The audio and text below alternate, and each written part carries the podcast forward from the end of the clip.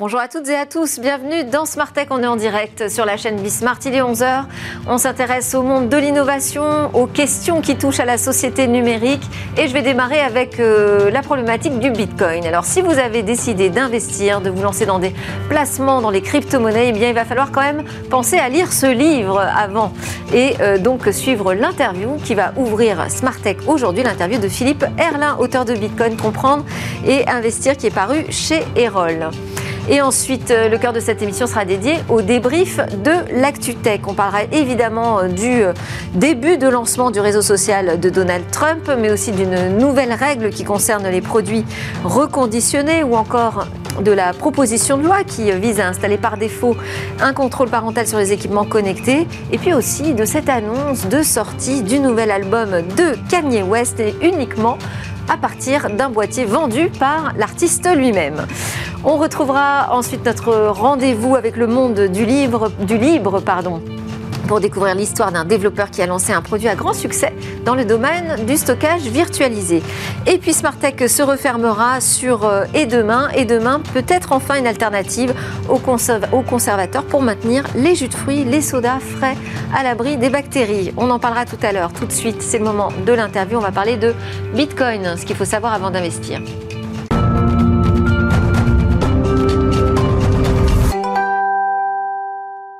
Alors il y a les promesses euh, de placement en Bitcoin ou autres crypto-monnaies et puis les nombreuses questions qu'on peut se poser quand on est un investisseur euh, amateur. Et euh, ce livre, Bitcoin comprendre et investir, paru chez Roll, eh bien, a l'ambition d'y répondre. Et ça tombe bien, nous avons son auteur avec nous en plateau pour lui poser les questions directement. Bonjour Philippe Erlin. Vous êtes un économiste, spécialiste des questions monétaires, chroniqueur aussi, mmh. docteur en économie du Conservatoire national des arts et métiers euh, vos ouvrages à succès sont notamment La fin des banques ou encore euh, Pouvoir d'achat, le grand mensonge.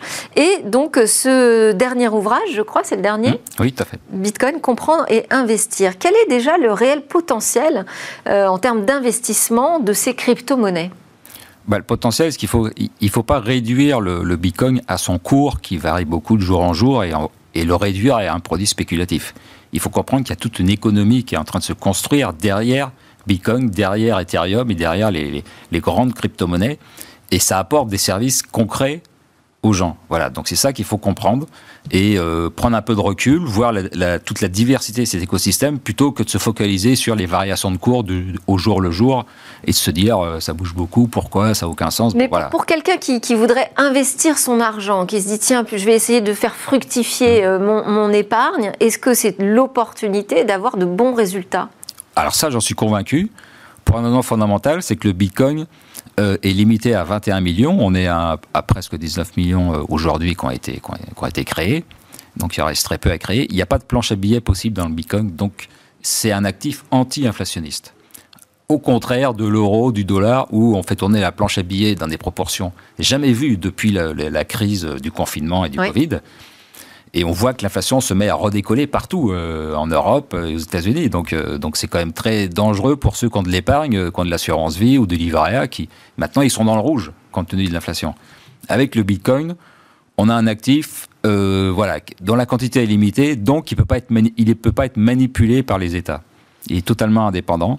Et donc, moi, je considère que c'est un excellent placement, mais il faut viser le long terme on peut acheter puis être dans le rouge euh, six mois plus tard. Euh, voilà, faut pas s'inquiéter. Euh, il faut viser 3-4 ans minimum. C'est-à-dire c'est de l'argent dont on n'a pas besoin sur les 3-4 ans qui viennent. Voilà. sinon, il ne faut pas y aller. Mais alors, est-ce qu'il y a des bons ou des mauvais moments pour investir? Là, on est en hmm. pleine crise avec l'Ukraine. les cours s'écroulent. Est-ce que c'est, d'un point de vue d'investissement, une opportunité pour investir ou pas hmm. spécifiquement? Ah, Moi, je dirais tout à fait. C'est une opportunité parce que la, la baisse du cours, on a 35 000 dollars là aujourd'hui c'est pas une baisse qui est due à Bitcoin lui-même, c'est le fait que toutes les bourses chutent et il faut trouver de la liquidité partout. Donc on vend du Bitcoin, on vend de l'or, euh, voilà.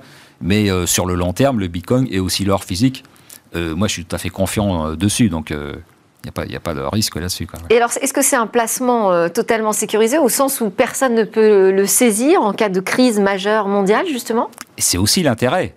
On a vu ce qui s'est passé dans certains pays comme à Chypre, ou en 2013, où les comptes bancaires ont été saisis, mm. alors de plus de 100 000 euros, mais et les banques rappellent justement qu'il y a euh, juste 100 000 euros de garantie. Voilà, voilà la, directive BERD euh, européenne hein, qui s'applique en France fait que les comptes de plus de 100 000 euros peuvent être saisis. Moi, j'ai dit que en cas de grave crise, euh, cette limite descendrait. Pourrait descendre, et, puis on a vu ce qui s'est passé au Liban aussi, où les banques ont fermé, la banque centrale a, fermé aussi, le directeur de la banque centrale est parti à l'étranger, et donc les gens, donc la livre libanaise s'est effondrée, mais même les gens qui avaient des dollars dans les banques dans leur banque n'ont pas pu y accéder. Bon, l'avantage avec le Bitcoin, c'est que si ce, type de scénario arrive, vous, vous Bitcoin, vous, pouvez y accéder. Ça ne dépend que de vous. Vous mettez ça sur, euh, en sécurité, sur une clé Ledger ou autre, et puis vous y accédez quand vous voulez. Et à ce moment-là, vous pouvez faire des transactions. Euh, et on voit que ça, marche beaucoup. C'est utilisé beaucoup comme monnaie de transaction dans les pays où il y a de l'inflation, un contrôle d'échange où l'économie s'écroule. Par exemple, le Venezuela, l'Argentine, ils ont 50% d'inflation. La Turquie, ils ont à peu près aussi 50% d'inflation. Le Nigeria aussi a une monnaie très instable. Et on voit que dans ces pays-là, euh, l'utilisation du Bitcoin comme monnaie de transaction, c'est quelque chose de réel. Alors que en Europe, aux États-Unis, c'est plutôt un placement, voilà, comme, comme vous le disiez. Mais... Donc vous, vous le présentez comme euh, finalement un placement très euh, sécurisé. C'est pas du tout ce qu'on entend d'ordinaire. D'ailleurs, vous avez un chapitre sur les contre-vérités euh, oui, oui, parce qu'on peut, Bitcoin. il faut faire attention de, pas, de bien stocker ces bitcoins. Il faut pas, euh, on peut se faire voler ses clés, donc il faut, il faut, il y a tout un système de sécurité à mettre en place parce qu'on est son propre responsable, on ne dépend pas d'une banque. Quand on dépend d'une banque, bon. Donc il faut bien choisir son intermédiaire. Donc il faut choisir, donc il faut déjà sur une plateforme reconnue. Euh, déjà, première chose, hein, parce qu'il y a beaucoup de, de marlots, hum. d'escrocs sur Internet, donc il faut aller sur une plateforme reconnue. Et puis ensuite, euh, si on a une somme importante, s'il est préférable de mettre ça sur une clé euh, physique, euh, une sorte de clé USB avec un petit écran que fabrique Ledger ou Trésor ou d'autres, voilà, qui permet de, de, les stocker. On peut mettre ça dans un coffre de banque aussi, c'est une sorte de sécurité ultime de ne pas l'avoir chez soi. Voilà. Et puis il y a une sécurité, même si on perd ses clés, on peut récupérer son portefeuille. Il faut noter une série de mots sur une feuille. Voilà, donc il y a tous des processus de sécurité qu'il faut mettre en place. C'est un petit peu compliqué, mais il faut comprendre l'avantage que ça apporte, quoi. Voilà, en termes de rendement et en termes de sécurité face à une crise bancaire. Et alors, pourquoi le Bitcoin plutôt qu'une autre crypto-monnaie? Parce que finalement, on a, pas ah mal de choix hein, sur le marché. Alors, il y a le choix, il y a d'autres crypto-monnaies. Moi, je suis Bitcoin pas maximaliste ou presque, mais euh, je, considère qu'il y a beaucoup d'autres crypto-monnaies très intéressantes, comme Ethereum, la, deuxième en volume, euh, qui elle a permis le développement de la finance décentralisée, des NFT, voilà tous les tous les smart contracts. Euh, c'est aussi une crypto qui gagne de la valeur. Et puis il y a des cryptos qui sont sur des marchés un peu spécifiques, comme VeChain qui sert à sécuriser les chaînes logistiques, par exemple, ou comme Basic Attention Token qui marche avec le navigateur Internet Brave, qui est un logiciel où on choisit les publicités qu'on décide de regarder et on est rémunéré en, pour cela pour donner ces alors justement cette profusion euh, d'options, euh, ça, perd, ça perd un peu tout le monde. C'est pour ça que vous, vous concentrez véritablement sur le Bitcoin ou il y a une autre raison parce que ça vous semble aujourd'hui l'investissement le, plus sûr? C'est l'investissement le plus sûr parce que Bitcoin est totalement décentralisé. Ethereum, il dépend d'une équipe. Son créateur, Vitalik Buterin, bon, euh, c'est quand même un peu centralisé. si des États font pression sur l'équipe qui dirige Ethereum, il peut y avoir des problèmes. Alors que personne, aucun État ne peut faire pression sur Bitcoin. Donc pour moi, c'est le placement ultime et le plus sécurisé. Alors c'était la question que j'allais vous poser, mais combien de temps ça va durer cette possibilité d'avoir euh, un système financier totalement décentralisé mmh. qui échappe aux États? Vous pensez que ça va pouvoir durer longtemps, ça? Oui, ça peut durer longtemps parce que c'est c'est décentralisé, mais c'est Pas un moment, les États qui vont se dire euh, c'est terminé, on arrête de, jouer? Alors, ce qu'il faut savoir, c'est que c'est décentralisé, mais c'est transparent. C'est-à-dire que dans la finance décentralisée ou dans les NFT, ou les transactions sont publiques. C'est pour ça qu'on que la confiance se crée entre des gens qui ne se connaissent pas et qui ne se réfèrent pas à une autorité supérieure. Comme nous, on se réfère à notre banque pour savoir ce qu'on a sur nos comptes en banque oui, enfin, on a vu que Facebook n'a pas réussi à sortir sa monnaie hmm. parce que les États se sont mobilisés contre les banques centrales euh, en particulier. Alors, il y a une pression réglementaire aujourd'hui des États parce qu'ils regardent ça, ils, voient que c'est un secteur créateur d'emplois et puis c'est un enjeu technologique. En même temps, euh, ça remet en cause euh, le système des grandes banques qui est un lobby très puissant et puis ça remet en cause leur planche à billets parce que si si les gens quittent le dollar pour aller sur Et donc la, la stabilité de, de, nation. Bah, la stabilité, si les nations sont mal gérées, enfin je veux dire, si les nations sont mal gérées, c'est de leur faute, hein, et les gens iront sur Bitcoin, hein, voilà, c'est euh, comme. Pour l'instant, c'est pas un sujet qu'on entend beaucoup euh, dans la présidentielle, ça, hein, le sujet des. Alors ça, oui, ça, ça, je suis un peu déçu parce que il y a récemment une étude KPMG qui a montré que 23% des Français avaient acheté ou comptaient acheter des crypto-monnaies. Donc il faudra peut-être s'intéresser à ces électorats. Euh, pour l'instant, il y a qu'Éric Zemmour qui a, qui a, émis un certain nombre de propositions. Euh, qui sont intéressantes parce que ça va dans le sens d'une baisse de la fiscalité. Bon, bah, je crois que c'est parce qu'il était invité chez Ledger. Hein. Voilà, il a été invité chez Ledger. Voilà. Enfin, Ledger a lancé une invitation à tous les candidats. Absolument. Et pour l'instant, seuls quelques-uns y sont allés. Et seulement certains y sont allés. Donc euh, bon. Bon, en tout cas, euh, on va pas en débattre, on n'a pas le temps. On était mm. vraiment là pour faire découvrir votre ouvrage, euh, donc qui est très pratique, hein, qui va expliquer comment acheter, stocker et dépenser aussi ces crypto-monnaies en toute sécurité, les stratégies d'investissement. Merci beaucoup, Philippe Erlin. Vous reviendrez continuer la discussion avec grand plaisir dans Smart Tech. C'est l'heure de notre débrief hebdo de l'ActuTech.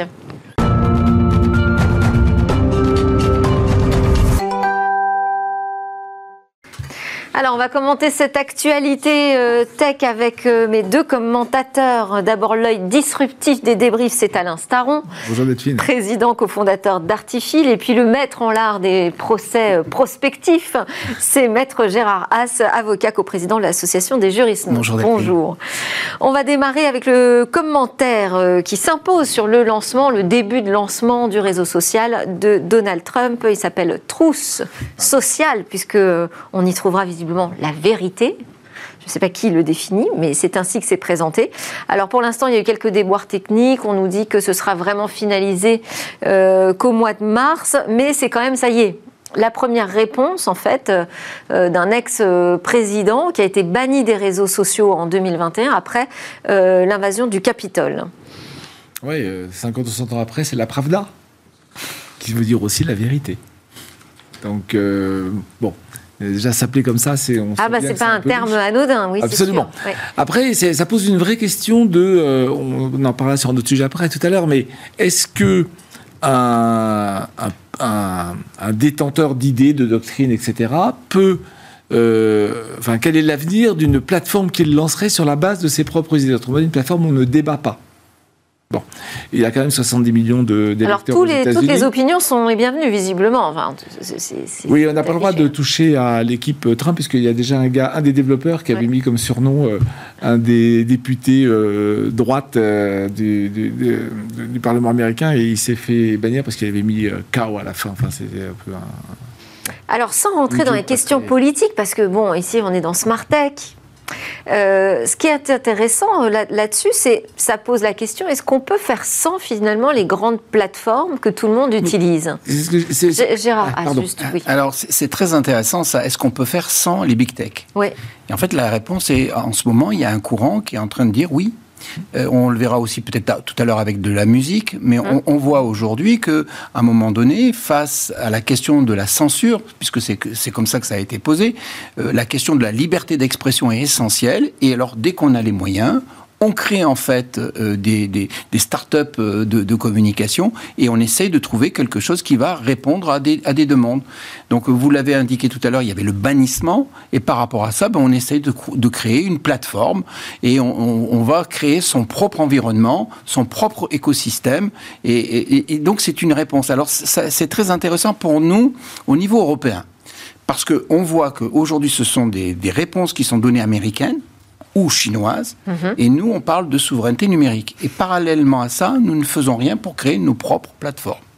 Alors, il y, a, des initiatives, il y a des plateformes, il y a des solutions. D'ailleurs, euh, la, plateforme Trousse Sociale, elle va utiliser Rumble, je crois, pour euh, diffuser les vidéos. Elle s'appuie sur euh, Mastodon, qui est une alternative aussi à, à Twitter. Bon, on voit qu'on a des outils. Le problème, c'est que pour l'instant, ça ne perce pas. Donc, oui, on peut technologiquement faire sans les grandes plateformes, mais est-ce qu'on peut vraiment s'imposer? Est-ce que la puissance, par exemple, de l'image d'un Donald Trump suffira à faire ça Lever des fonds pour réussir à dépasser les big tech? En fait, c'est le sujet. Euh, derrière big tech, il y a tech. Très bien. Mais la tech, c'est de plus en plus simple. Je ne devrais pas dire ça, c'est mon métier, mais c'est quand même pas très compliqué. Vous avez foison de, d'open source, de, logiciels libres. Enfin, vous pouvez construire, et c'est ce qu'ils ont fait avec un mécano. Non, non, le sujet, c'est il n'y a pas que tech. Il y a je rends un service à des utilisateurs.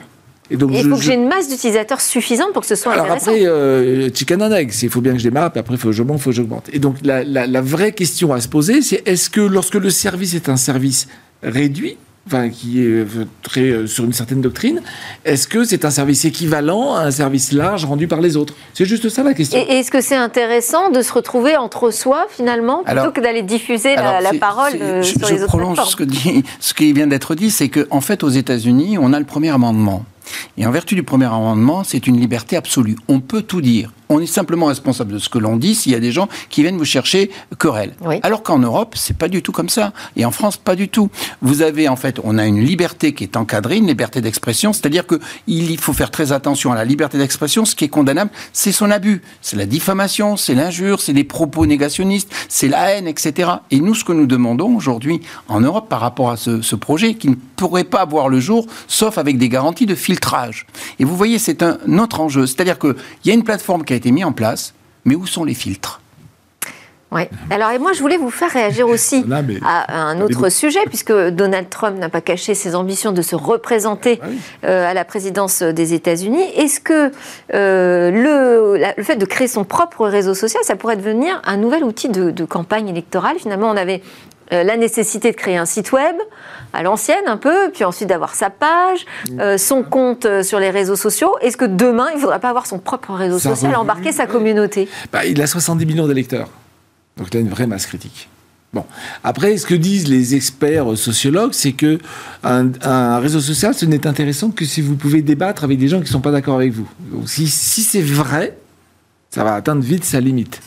je ne sais pas si c'est vrai. Je ne sais pas s'il y a 70 millions de personnes, on ne peut pas débattre sur des... On ne peut pas juste s'encourager. Euh, et sur cette question d'en de, de, faire un outil de, campagne qui puisse... Alors, ce serait un outil de propagande. Permettre d'accéder à l'élection plus facilement. En fait, c'est le Goebbels médiatique. Alors, aujourd'hui, en fait, on, on se rend compte qu'en politique, on ne peut plus se lancer s'il n'y a pas une plateforme derrière vous.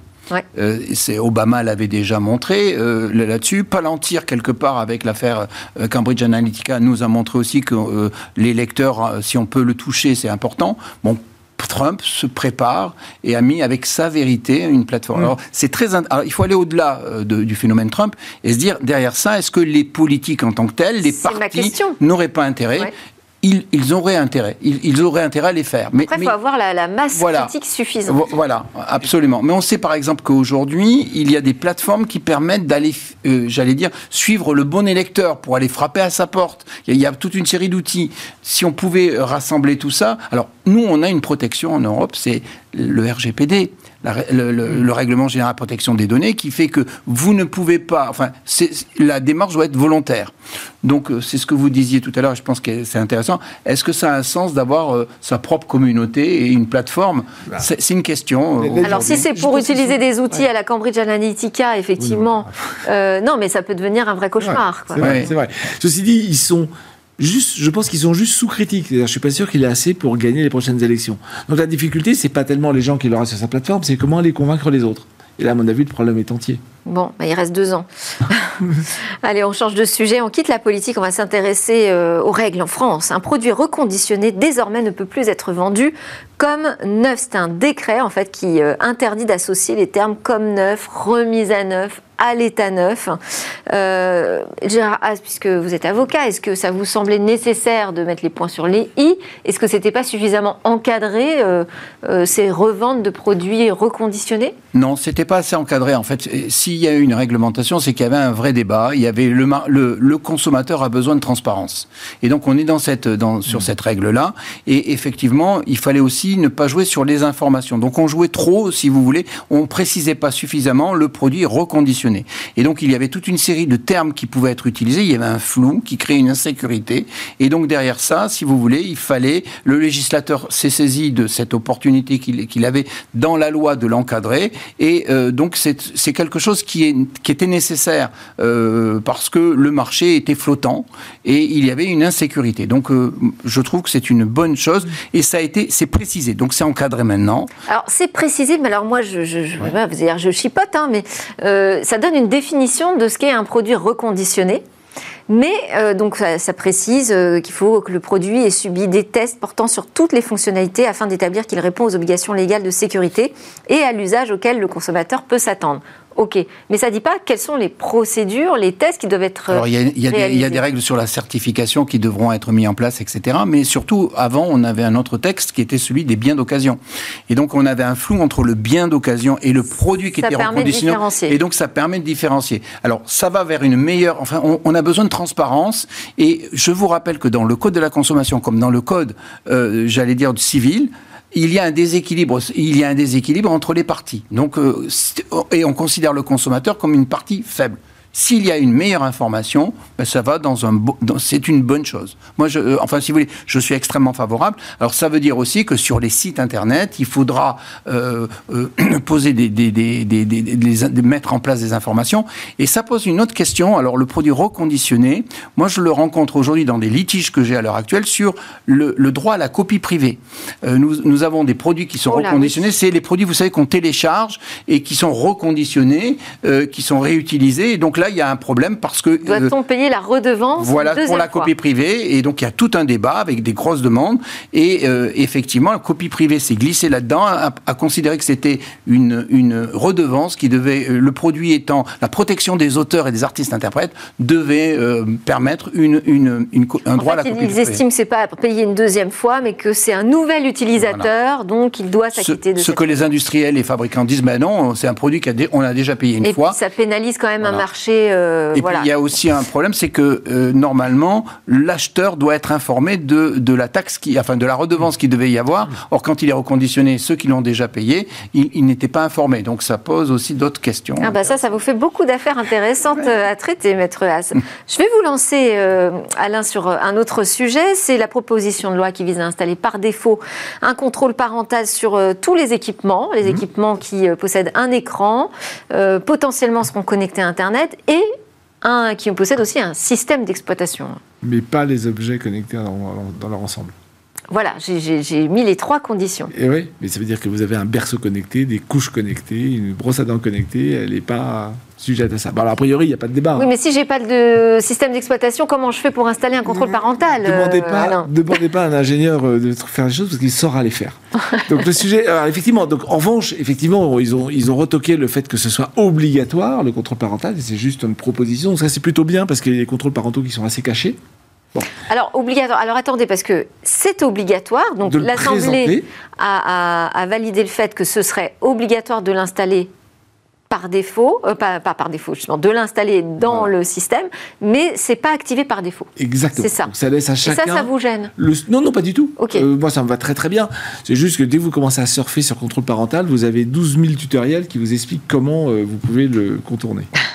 oui, mais c'est les parents qui doivent le faire. Il y a, quand même la possibilité de contrôle parental. Après, moi, je me pose la question dans l'éducation, par exemple, quand vous avez des tablettes dans des écoles, est-ce que c'est le contrôle parental? Jusqu'où va cette notion? C'est les parents pour les enfants? Est-ce que quand on met à disposition d'un élève, ça peut être le professeur ou le CPE qui peuvent, qui peuvent le mettre en place. Et d'autre part, il y a quand même derrière ça, il y a, des sanctions, puisque c'est l'Agence nationale des, fréquences euh, qui va pouvoir mettre des sanctions. C'est pas de, quel type, mais qui pourrait le, le mettre en place. Alors, le, la, question... NFR Pourquoi la NFR L'Agence nationale pour des fréquences, parce que c'est elle qui, a, qui est l'autorité qui a été euh, euh mise ah en place pour, voilà, pour, euh, pour faire les contrôles, et notamment de la certification, mais aussi prendre des sanctions. Il y a, il y a quand même une question derrière ça, c'est la question du filtrage. Je pensais que ce serait l'ARCOM, moi, non? Non, c'est pas l'ARCOM. Bon, pas alors. Mais bon, c'est... oui, c'est vrai, on aurait pu se poser la question, pourquoi c'est pas l'ARCOM? Oui. Mais ça n'a pas été l'ARCOM.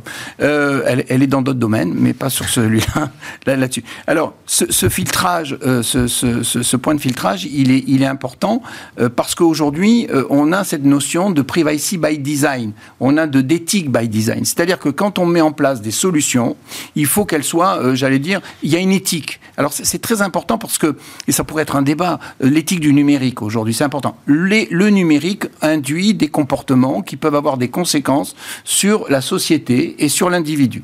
Et donc c'est quand même fondamental et le filtrage en fait partie. C'est-à-dire qu'à un moment donné, euh, on peut pas laisser. Enfin, la, question de l'écran est, un vrai problème pour les mineurs.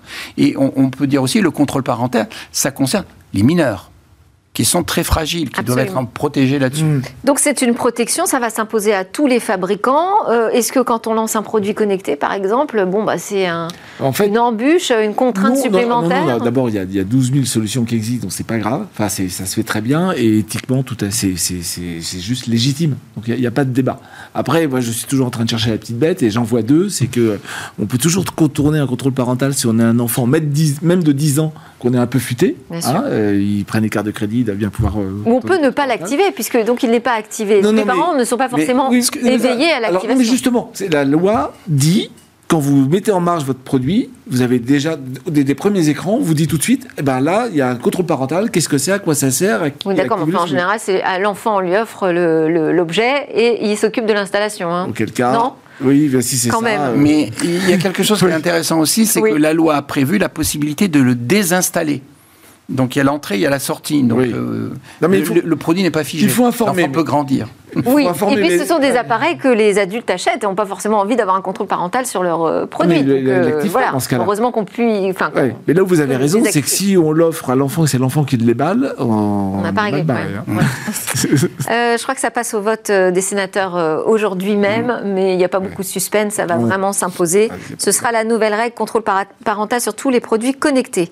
On termine avec l'annonce de la sortie de l'album Donda 2 de Kanye West, donc uniquement sur un boîtier qui est mis en vente euh, bah, par lui-même. Hein. Ce boîtier s'appelle le Stem Player. c'est un petit boîtier qu'on connaît pas du tout, je crois, en France, euh, qui permet non seulement d'écouter de la musique, c'est un lecteur, mais qui permet aussi de la mixer. Alors, euh, pourquoi ce choix? Alors, il dit que finalement, il prend un risque. Hein. il dit qu'il met en danger presque son, son business model au service d'une révolution parce qu'il se bat pour la rémunération des artistes qu'il juge euh, scandaleuses sur les plateformes de streaming. Alors moi, je, sur KOS, d'abord, je voudrais dire que c'est un génie.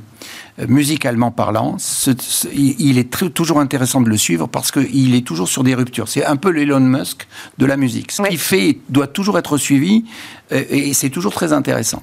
Alors il y a un mouvement qui, que l'on voit aujourd'hui chez les artistes, c'est de, se rebeller contre les plateformes. Alors on l'avait avec Spotify. Hein. Oui, ça, mais en fait, de plus en plus. Donc il y avait Neil Young à un moment donné qui a dit je ne tolère pas certains podcasts sur Spotify. Il a pris une position. Et là, Kanye West, il dit c'est scandaleux. Regardez, Apple m'a proposé 100 millions de dollars pour en fait avoir mon Donda 2.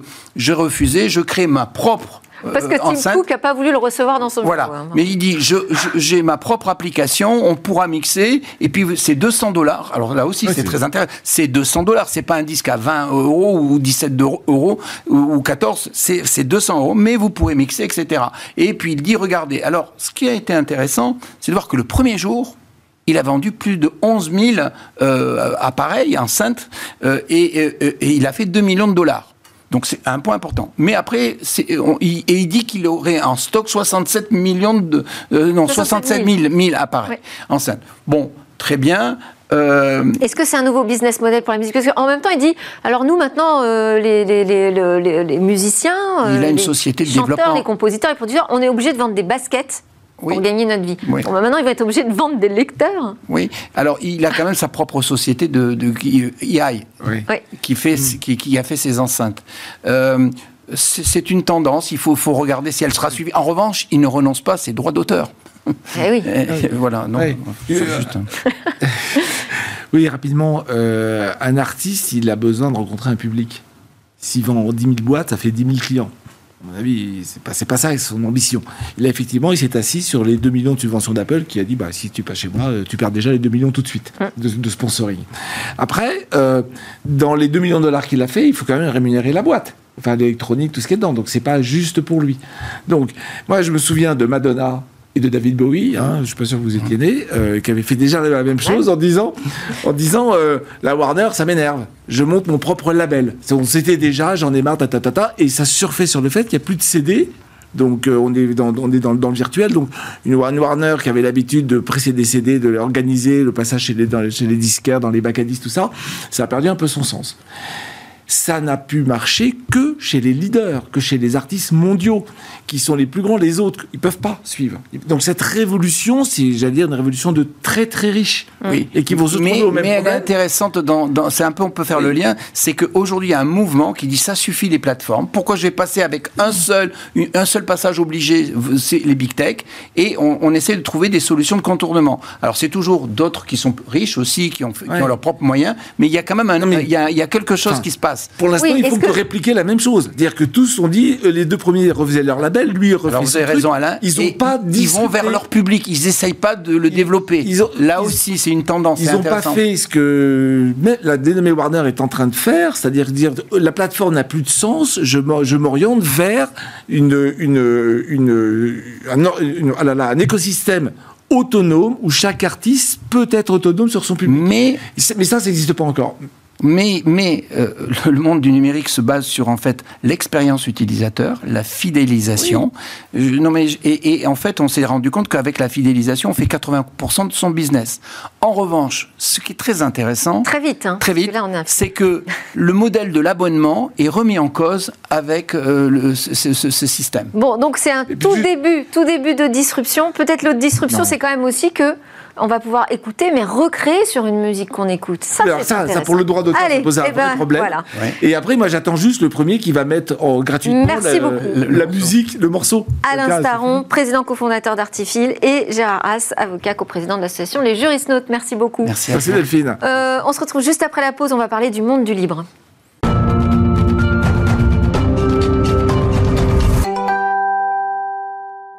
Vous regardez Smart Tech, l'émission qui s'intéresse à l'innovation et questionne la société du numérique. On entame la deuxième partie de cette édition. C'est l'heure de notre rendez-vous avec le monde du libre et Jean-Paul Smets, le PDG de Rapid Space. Bonjour Jean-Paul. Bonjour Delphine. Alors aujourd'hui, tu vas nous raconter l'histoire de Philippe Reisner. C'est un ingénieur autrichien qui a révolutionné, révolutionné le monde pardon, du stockage avec du logiciel libre. Oui, donc Philippe Reisner, c'est le patron de la société Linbit en Autriche, qui est en fait un des leaders mondiaux dans le domaine de ce qu'on appelle le stockage virtualisé. On connaît ça aussi parfois sous le nom de SAN ou Storage Area Network.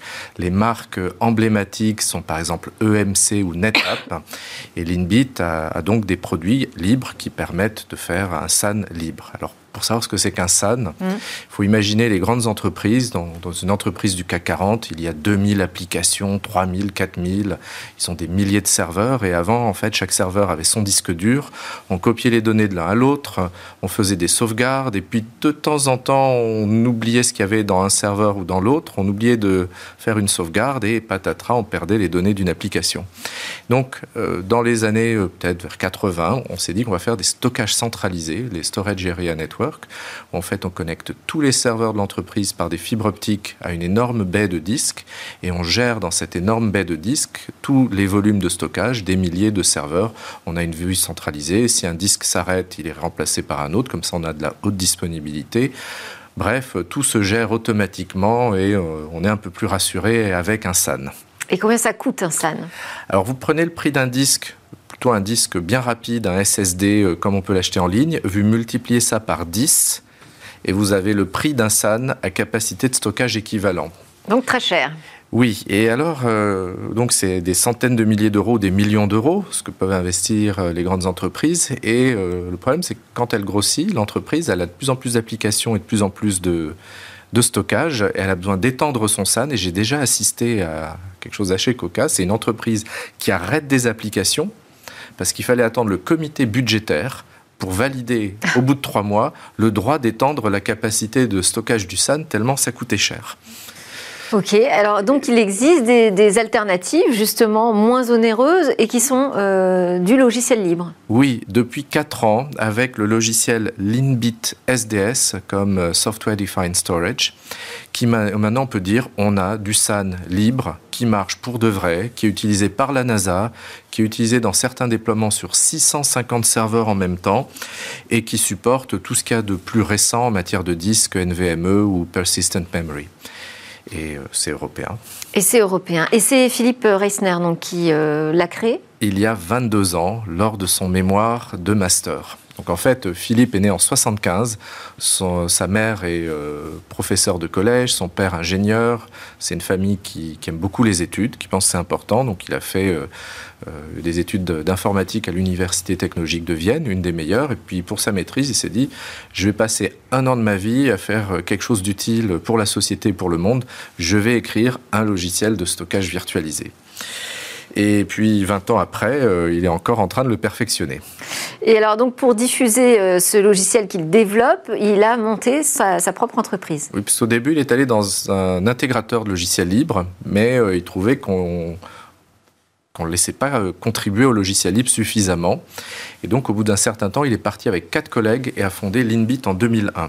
Alors là, je, je dis à tous tous les gens qui voudraient faire la même chose que lui, je suis allé lire ce que recommande la Free Software Foundation, si vous développez des logiciels libres le soir ou le week-end, euh, même si c'est sur votre temps libre, c'est très important, si vous êtes salarié ou étudiant, de demander à votre employeur ou établissement d'enseignement de signer un renoncement au copyright sur votre programme. Sinon, le programme risque de ne pas vous appartenir. C'est pas moi qui le dis, c'est la Free Software Foundation. Très bien, important.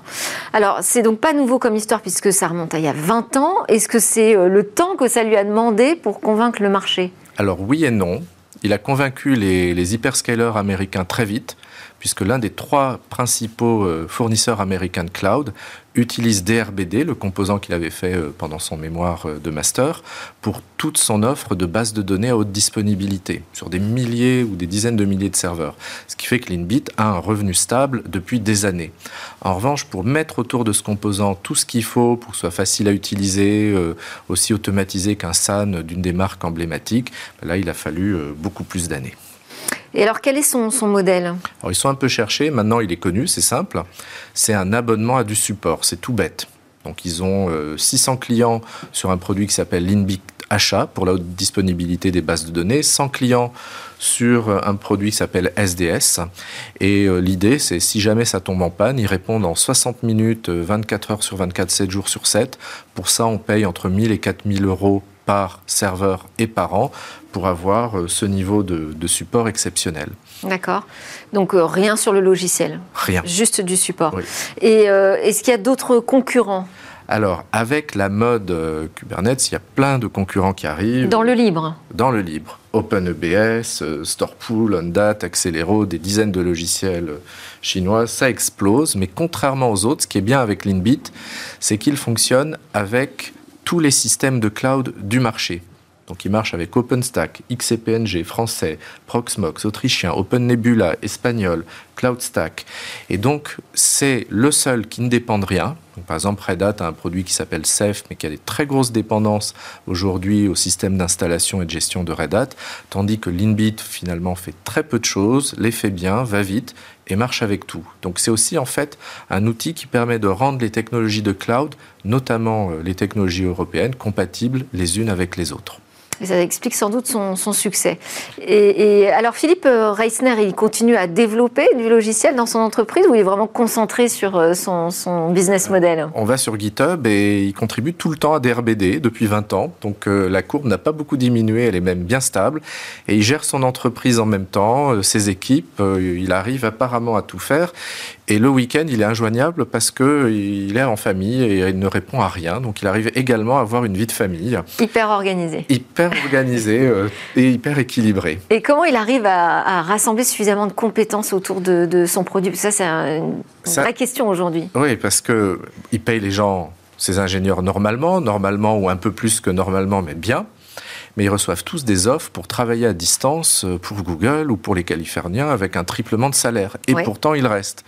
Parce qu'en fait, quand on travaille chez Linbit, on sait pourquoi on travaille, on voit en fait le résultat de son travail directement. Il y a un certain nombre de valeurs qui donnent un confort de travail et un confort de vie qu'on n'a peut-être pas. Euh, quand on travaille sur des projets secrets dont on ne peut pas parler à distance et on ne sait pas qui va les utiliser derrière. Et euh, Voilà, donc, euh, donc il n'y a, pas de problème, euh, sur son recrutement et sa fidélisation. Oui. Ok. Et qu'est-ce que je voulais vous demander d'autre? J'ai oublié ma question. bah, c'est pas grave. En tout cas, moi, moi ça me reviendra peut-être avant la fin. Oui, allez-y, Jean-Paul. Je lui ai demandé hier qu'est-ce qu'il donnerait comme conseil à quelqu'un qui voudrait créer une entreprise? Oui, parce que vous l'avez eu en interview. Ah oui, oui, j'ai passé une heure avec lui. Vous l'avez eu au téléphone. En fait, il m'a dit deux choses. Il m'a dit bon, bien sûr, il faut faire des études. Il vient d'une famille où on pense que les études c'est bien. C'est bien de rencontrer d'autres gens qu'en informatique, des médecins, des avocats. Et la dernière partie, deux choses suivre sa passion en créant son entreprise sur les sujets où on se sent fort. Et la dernière? Deuxième, s'organiser quand on crée sa boîte pour que plus tard, quand on aura une famille, on puisse avoir une vie de famille. Eh ben, super, merci beaucoup Jean-Paul Smets, PDG de Rapid Space, de nous faire découvrir le monde du libre. À suivre euh, dans Smart Tech, on ouvre encore euh, euh, notre horizon, on va parler de traitement pour les jus de fruits.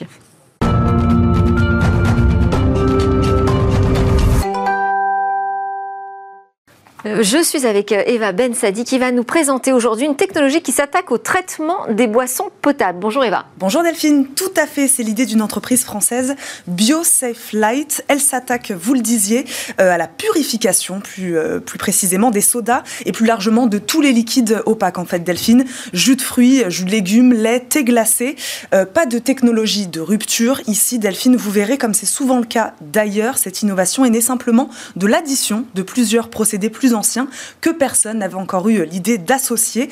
Il s'agit en fait de décontaminer un liquide à travers des rayons ultraviolets, des rayons UV. Je le disais, pour des jus de fruits ou des laits qui sont très sensibles hein, à certaines bactéries qui peuvent s'avérer des fois dangereuses pour la santé delphine. Et alors comment ça marche? Alors comment ça marche? On utilise, c'est vrai qu'on on a l'habitude de parler de décontamination de l'eau, par exemple, de l'eau potable. On utilise depuis longtemps cette technique hein, pour, euh, pour éliminer les bactéries en les éclairant avec des UV d'une certaine longueur d'onde. Mais jusque-là, Delphine, la lumière ne permettait pas de casser l'ADN des cellules dans les liquides opaques. Ici donc, on combine euh, l'utilisation d'ultraviolet, d'UV, auquel on rajoute l'écoulement turbulent. C'est très simple, en fait, vous allez voir, il suffit de secouer le liquide à l'aide d'une pompe et cela crée une turbulence au moment où il passe sous les UV. Absolument donc toutes les bactéries présentes dans ce liquide seront passées donc devant les UV issus de lampes à mercure et donc éliminé. Delphine Petit Plus est en plus une alternative efficace et durable aux conservateurs euh, et aux traitements thermiques, beaucoup plus gourmands, eux, en énergie. Oui, ça c'est vraiment la bonne nouvelle. Est-ce que les industriels aujourd'hui sont prêts à adopter cette solution? Oui, ils sont déjà nombreux à avoir été euh, séduits par cette solution. Euh, BioSafe Flight compte déjà parmi ses clients des géants de l'agroalimentaire comme Coca-Cola ou encore des grandes laiteries. L'intérêt en fait Delphine avec les UV, c'est qu'on éradique les bactéries sans altérer le goût du produit on n'a pas besoin de chauffer le liquide ni de le filtrer, ce qui permet donc de conserver les fibres, la pulpe des fruits ou la crème pour le lait. Particulièrement euh, intéressant donc pour les jus de fruits frais, très rapidement euh, périssables, sensibles aussi au risque de contamination. Et même pour les sodas, moins vulnérables, euh, le sucre étant déjà un conservateur, cette technologie reste intéressante. Il existe, hein, parce qu'il existe une bactérie du sucre connue, elle, pour altérer le goût des sodas, pour laquelle les producteurs n'ont jamais vraiment trouvé de solution. C'est maintenant chose faite. Merci beaucoup Eva Bensadi. C'était Smart Tech. Merci à tous de nous avoir suivis. On se retrouve demain, ce sera la grande interview. On va parler de l'Académie des technologies avec Denis Rank. Et puis, ce sera suivi d'un rendez-vous dans l'espace. Excellente journée à tous.